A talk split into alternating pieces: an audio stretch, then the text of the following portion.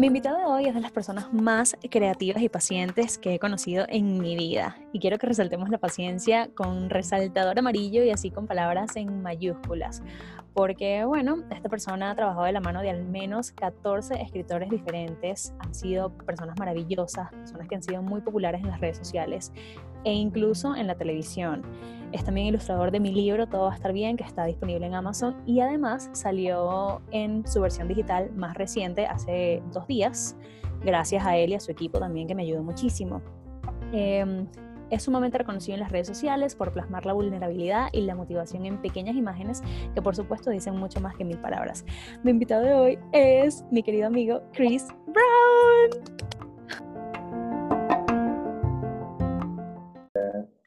Mira, Cris, em, a ver, obviamente es un placer tenerte aquí y tengo muchísimas cosas que preguntarte, tengo muchísimas cosas que quiero saber de ti.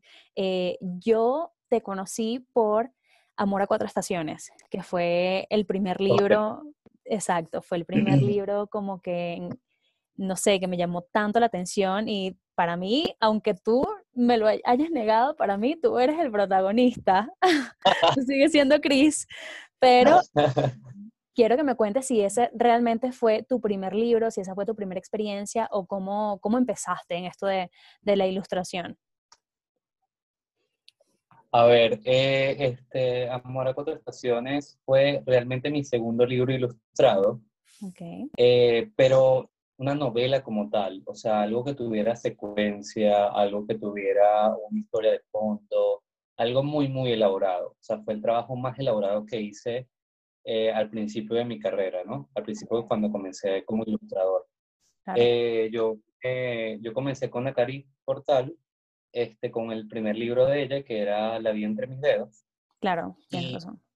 Y hice aproximadamente como 10 ilustraciones, dos ilustraciones, pero era algo muy random, era algo como que, mira, vamos a hacer, ¿qué te parece aquí hacer esto? Una mariposa, un árbol, yo no sabía absolutamente nada de, lo que vendría luego, ¿no? Claro. Eh, el piloto, el, el, libro piloto para, para lo que fue luego la locura de, la, las ilustraciones como tal.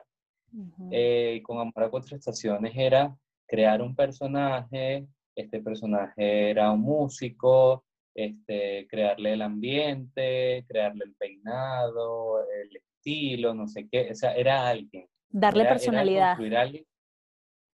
y, era, era eh, darle vida a las ideas de, de Nakarin, ¿no? Interpretar lo que ella veía en su cabeza.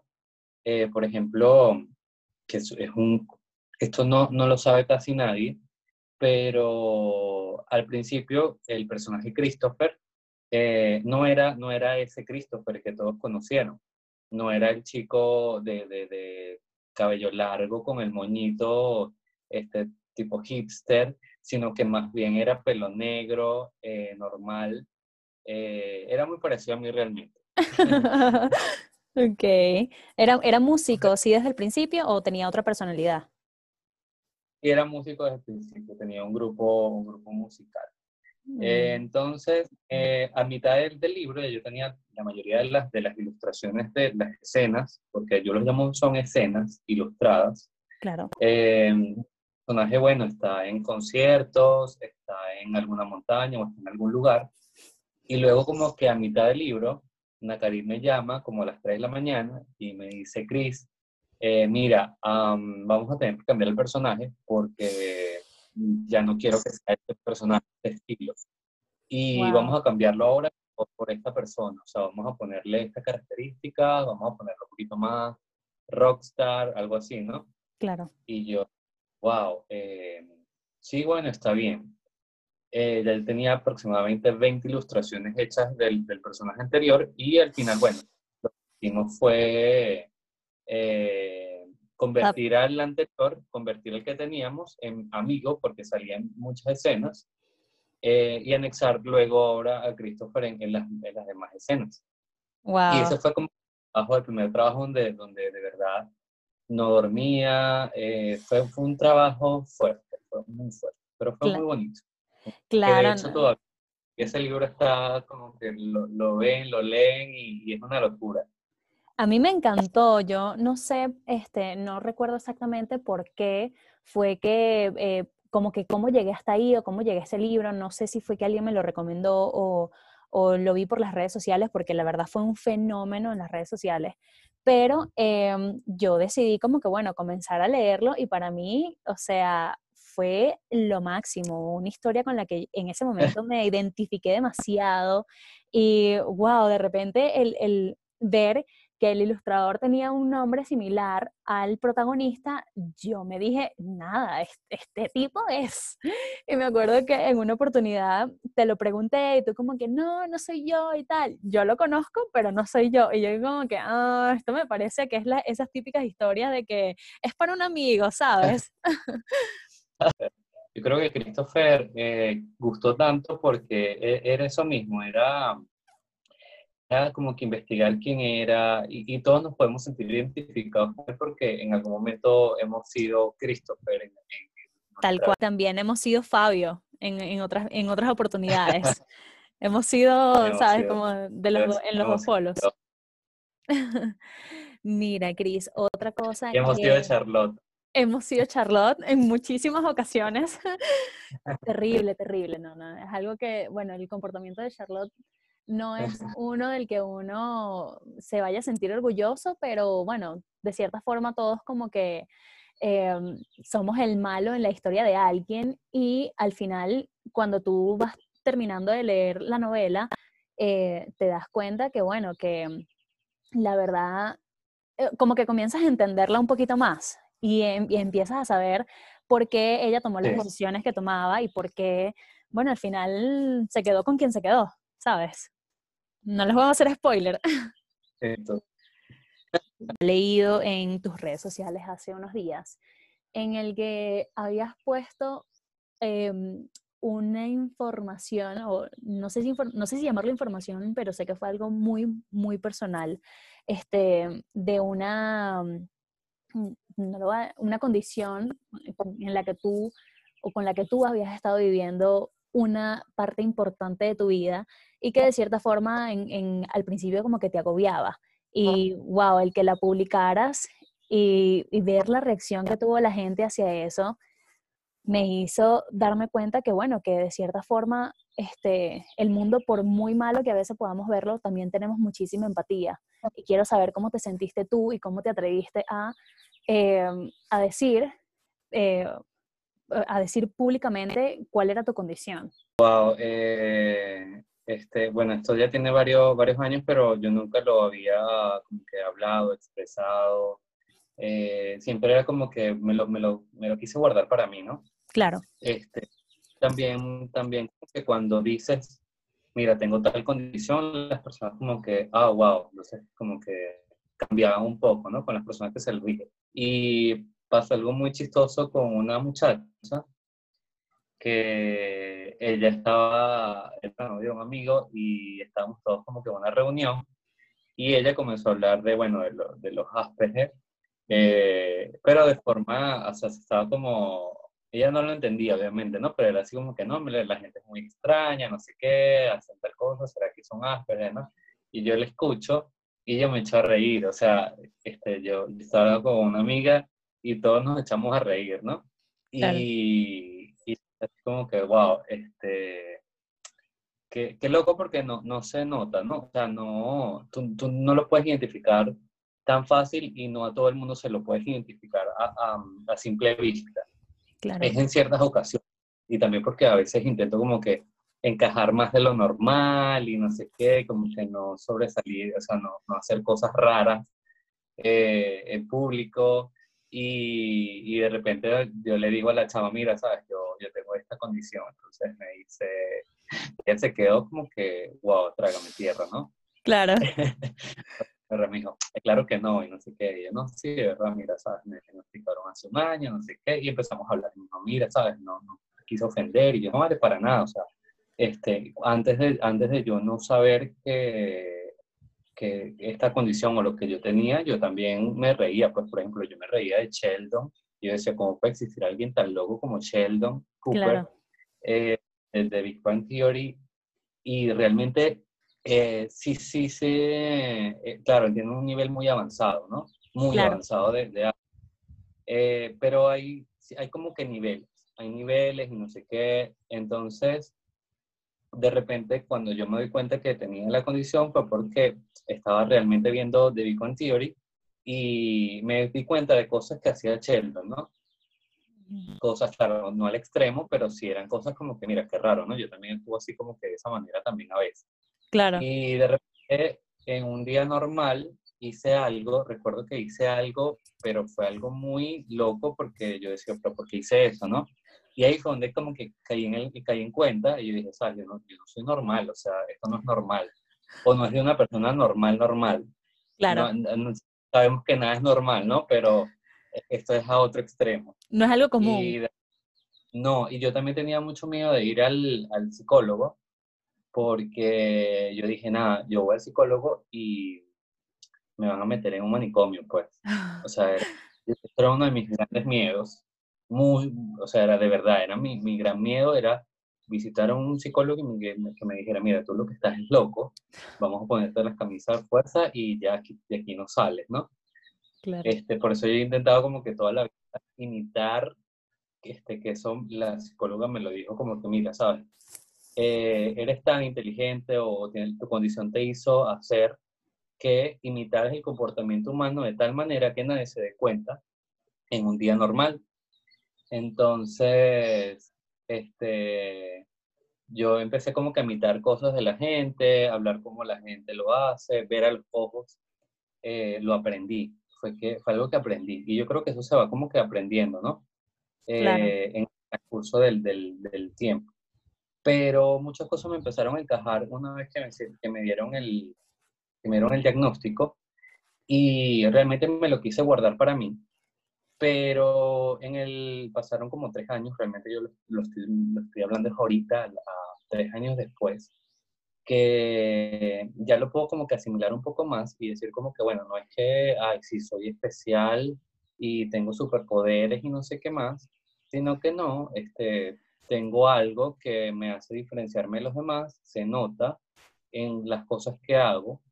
Em, y recuerdo que la ilustración me ayudó muchísimo a hablar cosas que no podía hablar normalmente, que eso es una de las, de la, a ver, de los, de los problemas de comunicación que, tiene, que tenemos con esta condición, y es no saber expresar tus sentimientos, tus emociones, eh, no poder hablar como que claro qué es lo que te está pasando con palabras, wow. hablarlo. Esto que estamos haciendo, eh, para mí era imposible hacerlo. Mm. Recuerdo que yo trabajaba en la radio y a mí me costaba mucho hablar en, en la radio, me, me, quedaba tartamudo, me quedaba sin palabras, inventaba cosas que ni el caso, o sea, inventaba otras historias que no tenía que decir eso, o sea, incoherencias. Sí, vale, era así como que, pero ¿por qué dije eso? No lo sé, estaba nervioso, obviamente. pero con el tiempo canalicé como que todos esos sentimientos, todas esas emociones a través de, de las ilustraciones.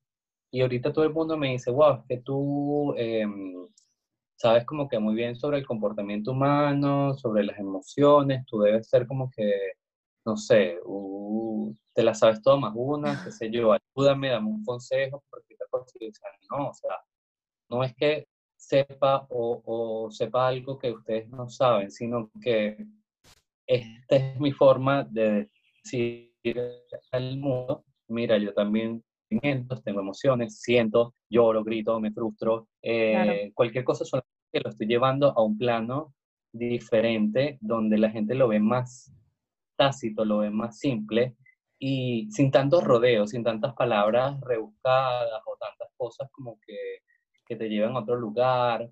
Claro. Y con tantas personas eh, así y viendo ahorita el, lo que hay de, el boom que hay ahorita de, de las enfermedades, bueno, mentales y todas las condiciones. Claro. que mira, sabes, todos tenemos algo, todos tenemos algo en nuestra cabeza que a, a nuestro parecer tal vez no es normal, pero tal vez sí lo es y, y, que, y que aceptemos que lo que tenemos nos hace ser quienes somos, y aceptarnos tal cual somos, conocernos un poquito más y hablarlo de, hablar de eso, para que otras personas que que tienen la condición o que tienen otras condiciones se puedan también como que relajar un poco, porque te tienes que calmar un poco a decir como que... Este, claro, se puedan, se puedan identificar en, en, eso.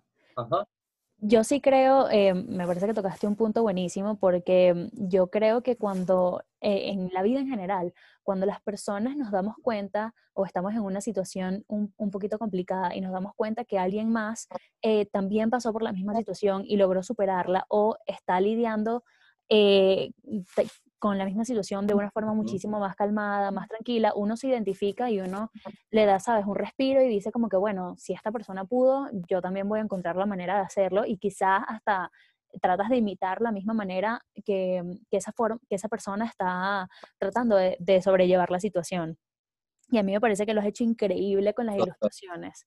Has crecido muchísimo en las redes sociales y obviamente creo que también eh, de hecho, con lo que acabas de decir, yo me identifico bastante porque yo soy una persona que soy muy mala para como comunicarme verbalmente. O sea, yo no siempre, sabes, como que no sé qué decirle a la gente cuando me piden ayuda emocional, cuando de repente alguien por las cosas que escribo me dice, oye, Fer, eh, estoy pasando por esta situación con mi pareja o con mis familiares o con mi propio hijo y yo como que, mira, la verdad es que no sé qué decirte porque pues las cosas que yo escribo son experiencias mías personales o de, em, perdón, son experiencias exactamente muy, muy personales o de personas cercanas a mí y pues obviamente las vivo eh, de, a primer, ¿sabes?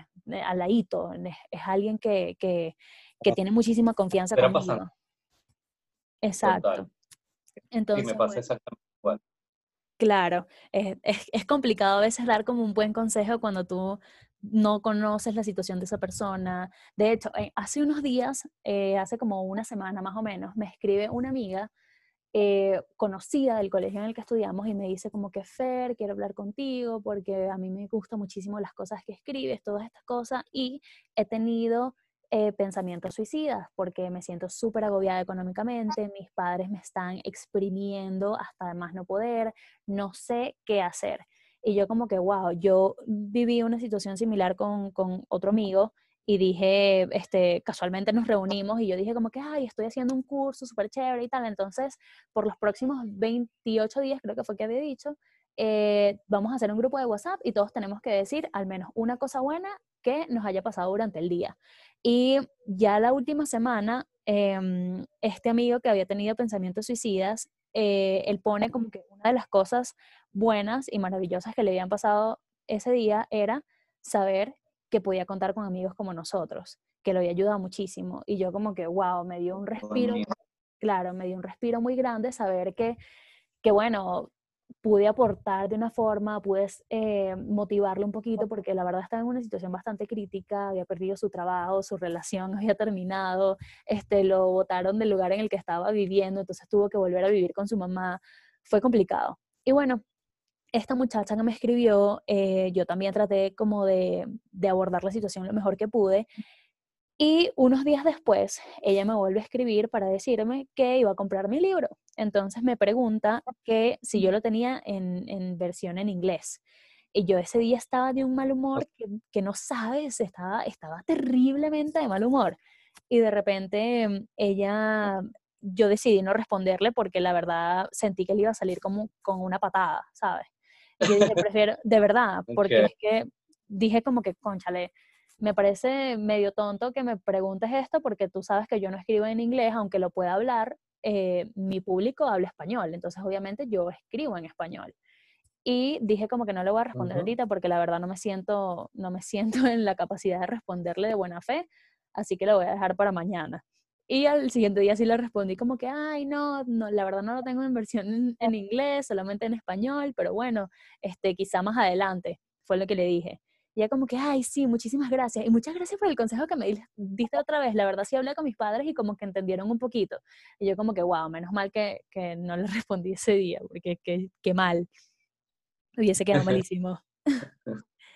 Mira, Cris. Sí, yo creo, creo que trata más bien de empatía, ¿no? De, de saber, de ponerte en los, en, los, en los zapatos del otro. Y, y nada, o sea, saber que todos estamos pasando por cosas al mismo tiempo, Eh, yo creo que cuando pasamos por, por este tipo de, de, situaciones, pensamos que solamente nos pasó a nosotros y más nadie. Tal cual. Nadie nos va a entender, pero qué fino que hayan hecho este grupo de apoyo, porque puede ser como un grupo de apoyo, donde, por ejemplo, si alguien está en hueco y no lo habla, leer que otra persona le están pasando cosas similares o tal vez peores o diferentes, te, te, hace ver las cosas de una perspectiva diferente y decir como que, ah, wow, yo pensé que esta persona como montaba fotos bonitas en Instagram y pensé que todo bien y realmente está igual que yo o peor o tiene una situación en su vida que lo está agobiando. Entonces, ahí uno como que baja un poco más la guardia y, y ves otras cosas, ves, ves que las personas estamos todas lidiando con la misma situación o hemos pasado por cosas diferentes y nos podemos ayudar unos con otros, hablando. Tal cual, tal cual.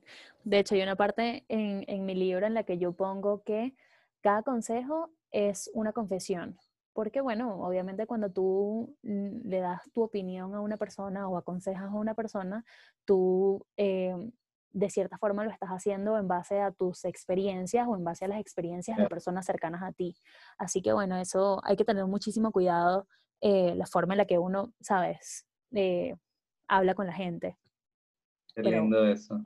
Sí. Mira, otra cosa, eh, has exacto, como te comenté o como comenté al principio, has trabajado con muchísimas personas. Eh, uno de tus libros más recientes, además del de fechas de Benjamín Gris y el de Tito con Andreina Pérez, em, se viene algo buenísimo contigo, que es tu libro de ella y él, tu libro ilustrado. Así que bueno, cuéntanos un poquito de eso. Mira, casualmente ahorita estaba, llegué a 120 ilustraciones en este momento. Wow. Eh, la meta son llegar a 190 o 200. Wow. Yo con, con, mi primera agenda, con la agenda ilustrada y comenzando de cero, hice 130 ilustraciones. Eh, ese fue mi primer proyecto más largo, o sea, más largo porque era un proyecto con muchísimas ilustraciones porque cada página era ilustrada.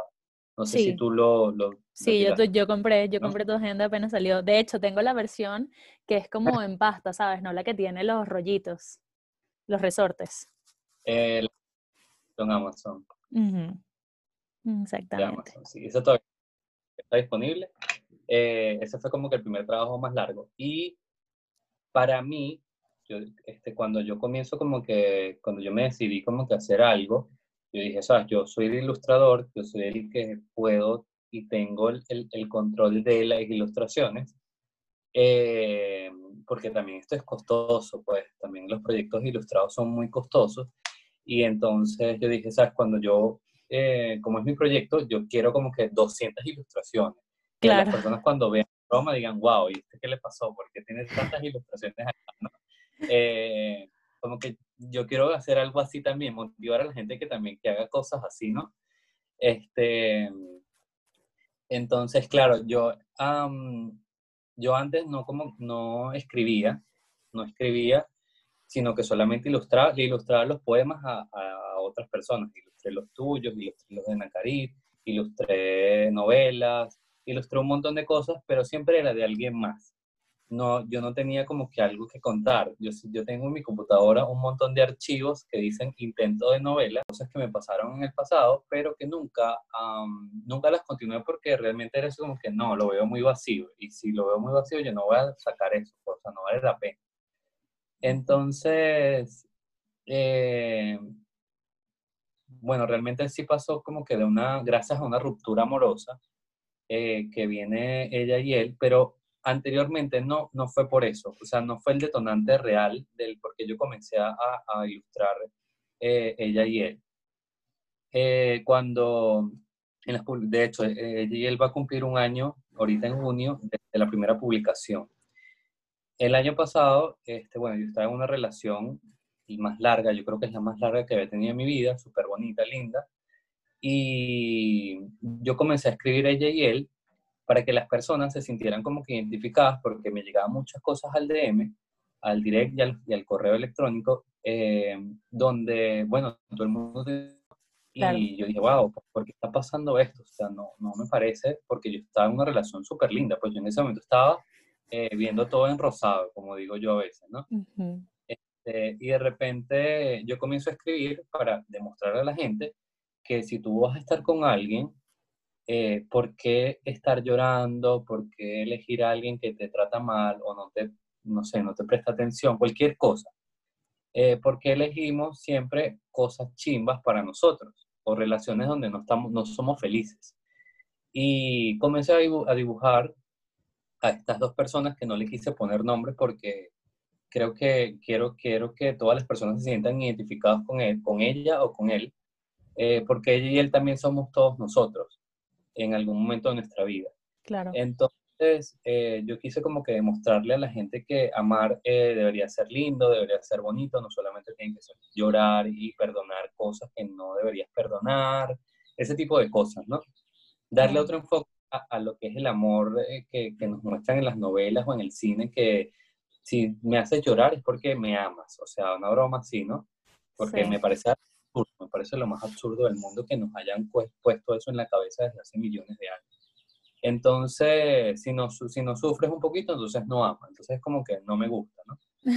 O si no sientes celos, eh, no me amas, ¿sabes? Y, va, incluye muchísimos temas allí, porque se supone que, bueno, si tú, tú, eliges a alguien para que te ame, para que resalte cosas bonitas de ti, para sentirte bien, para compartir momentos juntos, para viajar, para este, cumplir metas, para crear proyectos, cualquier otra cosa. Y no solamente, bueno, llorar un fin de semana porque no te contestó un WhatsApp, ¿no? Claro.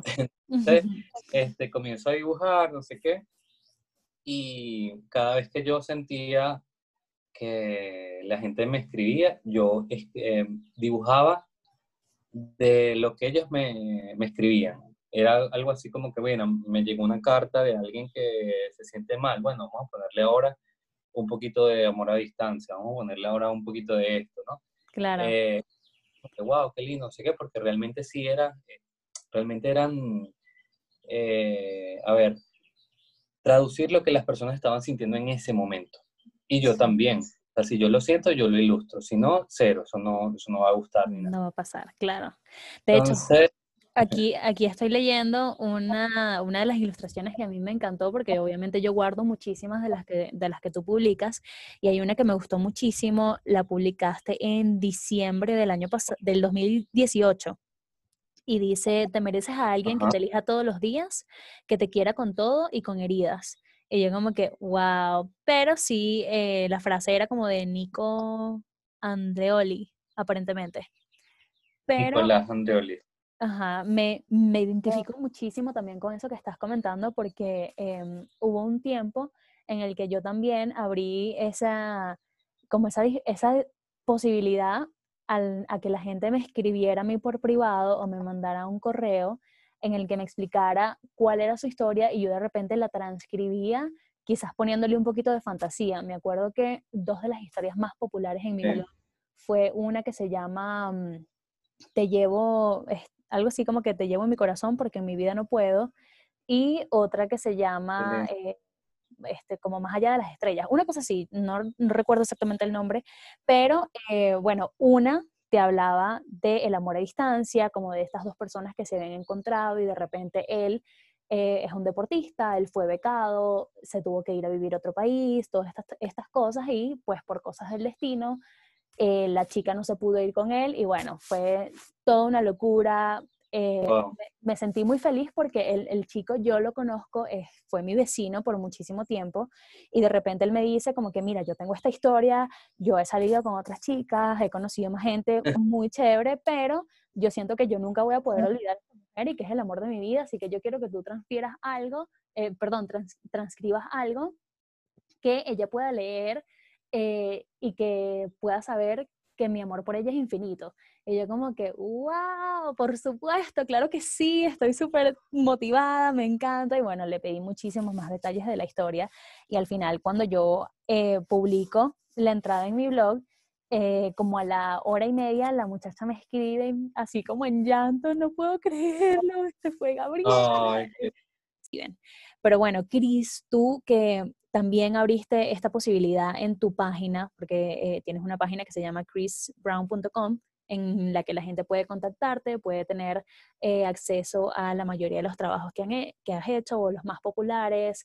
y también abriste un, este, como una cajetita anónima en la que la gente te va depositando sus historias y tú las vas ilustrando. Eh, ¿Qué es eso que la gente siempre te escribe y que tú dices que uno nunca puede olvidar o que tú, tú crees que tú nunca vas a olvidar? Vamos a dejar ese reminder ahí para ir cerrando. Eh, sí, la, la, esa parte de la página web se llama Desahogos Anónimos y nada, está hecho especialmente para eso, para que la gente sienta la libertad de decir lo que quiera eh, sin que nadie lo juzgue, sin que nadie lo, le diga, mira, tú escribiste esto, porque escribiste esto, no sé qué, como para que libere, libere también energía y lo deje allí y otras personas también lo lean.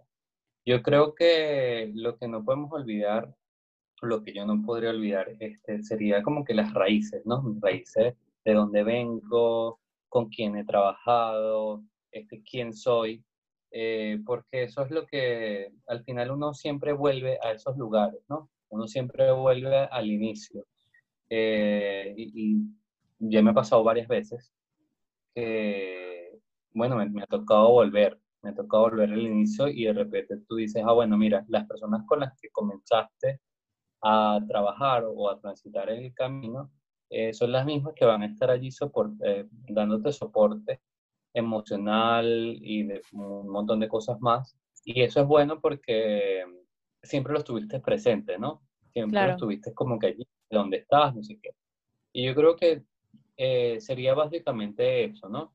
El, saber de dónde vienes y con quién comenzaste a volar o comenzaste a, aprender cosas que no, no habías aprendido antes, como que agradecimiento, eso viene mucho del agradecimiento con las personas que te, te apoyaron desde el día uno, desde donde no sabías absolutamente qué ibas a hacer con tu vida. Es cierto. Pero esas personas siempre algo en ti que tú no veías todavía. Entonces sería eso. Nunca olvidar esas personas. Sí, yo creo, yo también creo que es importante que uno eh, como que siempre regrese exactamente como tú dices a sus raíces y uno se eh, entre como en conexión con ese yo interno que en algún momento nos trajo tanta seguridad o nos trajo tanta felicidad y, y siempre, por más difícil que sea la situación, tratar de recordar de dónde venimos y de qué estamos hechos, cuáles son nuestros valores, cuáles son nuestras prioridades y todas esas cosas. Así que bueno, me encanta muchísimo. Gracias por haber aceptado la invitación a mi podcast. Eh, y bueno, no sé, otra cosa con lo que quiera cerrar. ¿Cuándo publicas tu libro? Que no, no, no nos dijiste, de hecho nos, nos engañaste porque se supone que la fecha estaba cerca. La fecha era ahorita en abril. ¿Y ahora? En abril, pero con todo el tema del coronavirus y todo esto como que me retrasé un poco. Eh, y realmente el primer mes, que fue el primer de, el mes de marzo, este, no tenía, tenía cero inspiración, tenía cero creatividad, no quería hacer absolutamente nada. Y yo dije, nada, en un mes yo termino esto porque yo puedo, no sé qué, las metas y no sé qué más. Y de repente pasaban los días y yo decía, no, pero es que no quiero dibujar, que voy a dibujar, todavía no quiero dibujar.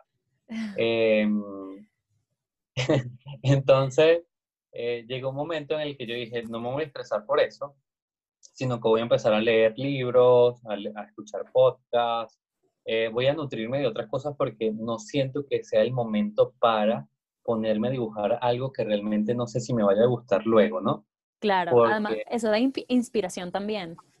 Sí, sí, sí, total. Y de repente llegó un momento en el que me pasó un mes entero en el que yo no había hecho ni una sola ilustración, pero se había armado cosas. O sea, fui, imprimí el guion, o sea, imprimí el borrador del libro, imprimí los, a los personajes que ya había hecho y saber en, con qué estilo me iba a quedar, porque todavía no lo había decidido este, también eh, se parece, o sea, fui haciendo cosas pero que no eran necesariamente ilustrar, sino armar lo que iba a ilustrar. Claro. Y de repente me di cuenta que eso sería, hablarlo, eso sería bueno hablarlo en, otro, en otra oportunidad. Me di cuenta del proceso creativo de las cosas, eh, generan tiempo, y hay, hay momentos en los que crees que no estás haciendo nada, pero realmente sí lo estás haciendo y es que te estás nutriendo con otras historias, con otras cosas que no habías visto, eh, vas aprendiendo cosas que no eh, habías aprendido antes o que no estás preparado para hacerlo, este, para que al final todo ese proceso o todo ese tiempo en el que tú pensaste que estabas como que perdiendo el tiempo, que no habías hecho absolutamente nada, realmente fue muy nutritivo para ti. Fue un momento en el que estabas aprendiendo a lo que venía, preparándote para lo que viene. Y de repente en abril, cuando comenzó abril, yo dije, bueno, en abril yo comencé a dibujar. Este, y dije, nada, yo no quiero lanzar algo que no me vaya a gustar a mí, sino que me quiero tomar el tiempo para procesarlo, para ponerlo bonito, para este, ponerle los detallitos que falten, me quiero dar como un poquito más de tiempo para, para lanzarlo, ¿no? Porque aparte ahorita la idea del libro era eh, lanzarlo y ya yo, había, ya yo negocié con una, librería, con una editorial que los voy a colocar en todas las librerías de Latinoamérica. ¡Wow! Y entonces, ¿sabes? También estaba como en ese proceso de, no, ya, ya yo sé cómo más o menos funciona lo de los libros, pero ya no lo quiero lanzar por lanzarlo solamente en Amazon, sino que yo quería como que ya estuviese en todas las librerías y bombardeo de, publicidad, no sé qué, ira de medios, bla, bla, bla, todo eso que con el coronavirus obviamente no, no se va a poder ahorita, al menos no de forma física. Entonces yo dije, nada, me voy a relajar un poco porque igual no soy el único que está en, con proyectos así. Eh, y que se va a esperar un poco porque yo creo que ahorita no es el momento para que las personas eh, se estresen más de la cuenta. Sé que hay muchas personas que me dicen, no, yo lo, lo quiero, yo lo quiero, yo lo voy a comprar, no sé qué. Pero creo que cuando, si algún día, bueno, sí creo que vamos a llegar a un poquito a la normalidad, aunque ya no sabemos qué va a ser normal, pero que tú tengas la libertad de ir a una librería y comprarlo directamente a la librería, o que me vean, por ejemplo, en gira de medios por los países, no sé qué, ese tipo de cosas, ¿no? Que eso obviamente va a tardar. Pero era como que lo que yo tenía en mi mente de lo que iba a pasar. Entonces, yo dije, nada, voy a relajar un poco porque no soy el único, el único que tengo y que ya, por ejemplo, ya se empieza a normalizar, ya el proyecto esté listo y ya, bueno, lanzarlo. Yo creo que junio es un buen mes para, para comenzarlo a, para lanzarlo. Porque ahorita, por ejemplo, ya yo termino ahorita ilustraciones, pero en el proceso, Fer, eh, me di cuenta que le quiero agregar más cosas. O sea, en ese mismo proceso en el que está, no, no estaba haciendo nada, entre comillas, le digo, ah, porque no mejor no le agrego esto. Y ahora le quiero agregar un poquito más. Y entonces ahora, ¿sabes? Tú te vas como, a ti te... ¿Será que pongo este, este escrito? Lo pongo. ¿Será que le la historia o no? estás como que en esa dualidad fuerte que, yo como productor de, de, los libros de otras personas, yo decía, bueno, pero esta persona si ya tenía el libro listo, porque ahora me está diciendo que no, ¿sabes? Yo, yo estaba así, no entiendo el por qué me quiere cambiar ahora todo, ¿no? Claro. Quiere posponer la fecha de, del lanzamiento y ahora quiere, no sé, ahora no sabe, no sabe lo que quiere, sino que quiere cosa totalmente diferente a la que me pidió. ¿sabes? Porque sabes que yo cuando en, en, Ediciones Brown eh, llevo a la gente desde el, desde el, manuscrito hasta que se monte en Amazon. Lo sé muy bien. Y siempre es como que, ¿por qué? O sea, ¿por qué la gente cambia? Es historialista, porque ahora vas a cambiar. solamente era eh, diseñar, montar y listo, o sea, ya en mi cabeza, ¿no? Ahorita como autor, que estoy del otro lado, ha sido como que, ah, ya entendí, ya entendí. ya, ah, ah, ok. Ahora tengo, puedo tener más paciencia de lo normal, que ya la tenía, con las personas, con, con los autores que, que, llegan a mí y me dicen, Cris, este, dame un chance más, o sea, dame, dame un tiempo para, para eh, a ver, volver a corregir, volver a leer lo que ya había hecho, porque tal vez no vi cosas en la primera corrección que ahora las voy a ver ahora, las voy a ver en este momento. Y entonces me he leído el libro como 20 veces ya aproximadamente. Y cada vez que lo leo, un pedacito, un párrafo, y digo, extender esto. Y voy poniendo mis notas, ¿no? Voy a extender acá, voy a extender acá, voy a quitar este párrafo porque no me gusta y lo voy a cambiar para otro lugar. Entonces he cambiado varias cosas, pero en mi cabeza ya está como que todo porque las ilustraciones las estoy haciendo para eso. Yo dije, quiero llegar a 200 ilustraciones para que si llega, llego a cambiar algo o tengo escenas donde no tengo nada, puedo meter ilustraciones que puedan ocuparme ese espacio que, que, dejé allí en... en Eliminaste. Entonces, por ejemplo, ya ahorita termino ilustración y luego viene la fase de diseño, de diseño. Pero antes del diseño me voy a reunir con, con, mi direct, con la directora, que sería, es, va a ser Nacari Portal. Mm, eh, el libro. Este, entonces, me voy a, o sea, tenemos reunión donde vamos los dos a ver a dónde se va, o sea, dónde vamos a agregar cosas, dónde vamos a poner cosas nuevas, dónde vamos a agregar un poquito más de historia, dónde va a cambiar, dónde no sé qué. Eh, pero lo que siempre le digo a los, a los lectores es que esta espera va a valer la pena, pero no sabes cuándo. O sea, brutal porque me la estoy tripeando ahorita. En este momento estoy en la fase en la que me estoy tripeando la, la, el proceso de, porque antes estaba como que en hueco que, oh por Dios, no he hecho nada, tengo un mes en la cama y solamente lo que he leído y ver, ¿sabes? Me estaba como que juzgando mucho por eso. Sí. Pero ha ayudado bastante, ayudó muchísimo. Ya, ya estoy, me estoy un poquito más como que encaminado a lo que realmente quiero. Chévere, no, me encanta, me encanta saber eso. Yo de primera mano te entiendo muchísimo. De hecho, hasta que dos días antes del lanzamiento final de mi libro, bueno, estábamos con el corre-corre, yo dije eh, textos que en algún momento me gustaron, al final terminé eliminando por completo. Eh, y, dije como que no, esto no sé por qué ni siquiera escribí eso. pero, pero bueno, en su momento me pareció que era bueno y, y nada, quería sacarlo así, pero al final fue como que no, ¿para qué? Pero te entiendo, te entiendo totalmente. tiene la posibilidad de cambiarlo, tú lo vas a cambiar. Lo vas a cambiar las veces que hasta que tú te sientas como que, ok, ahora sí es, ahora sí es, este es el final, final, final, final del archivo 1.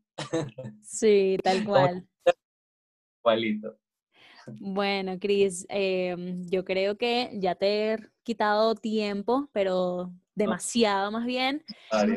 Igual, este, espero que estés de vuelta en mi podcast cuando finalmente salga ella y él, el libro, y bueno, podamos contar otras anécdotas de qué fue lo que pasó con las 200 ilustraciones, si al final decidiste hacer más o menos, qué fue lo que quitaste, eh, no sé si le lanzaste puntas a alguien dentro del libro, ¿sabes? Como esos secretos que uno siempre se guarda como escritor, me los vas a decir la próxima vez que vengas, ¿ok? Perfecto, Fer. Muchísimas gracias por invitarme y la pasé increíble, en serio que sí. Gracias, te mando un besito. Bye bye. Un abrazo gigante, gracias.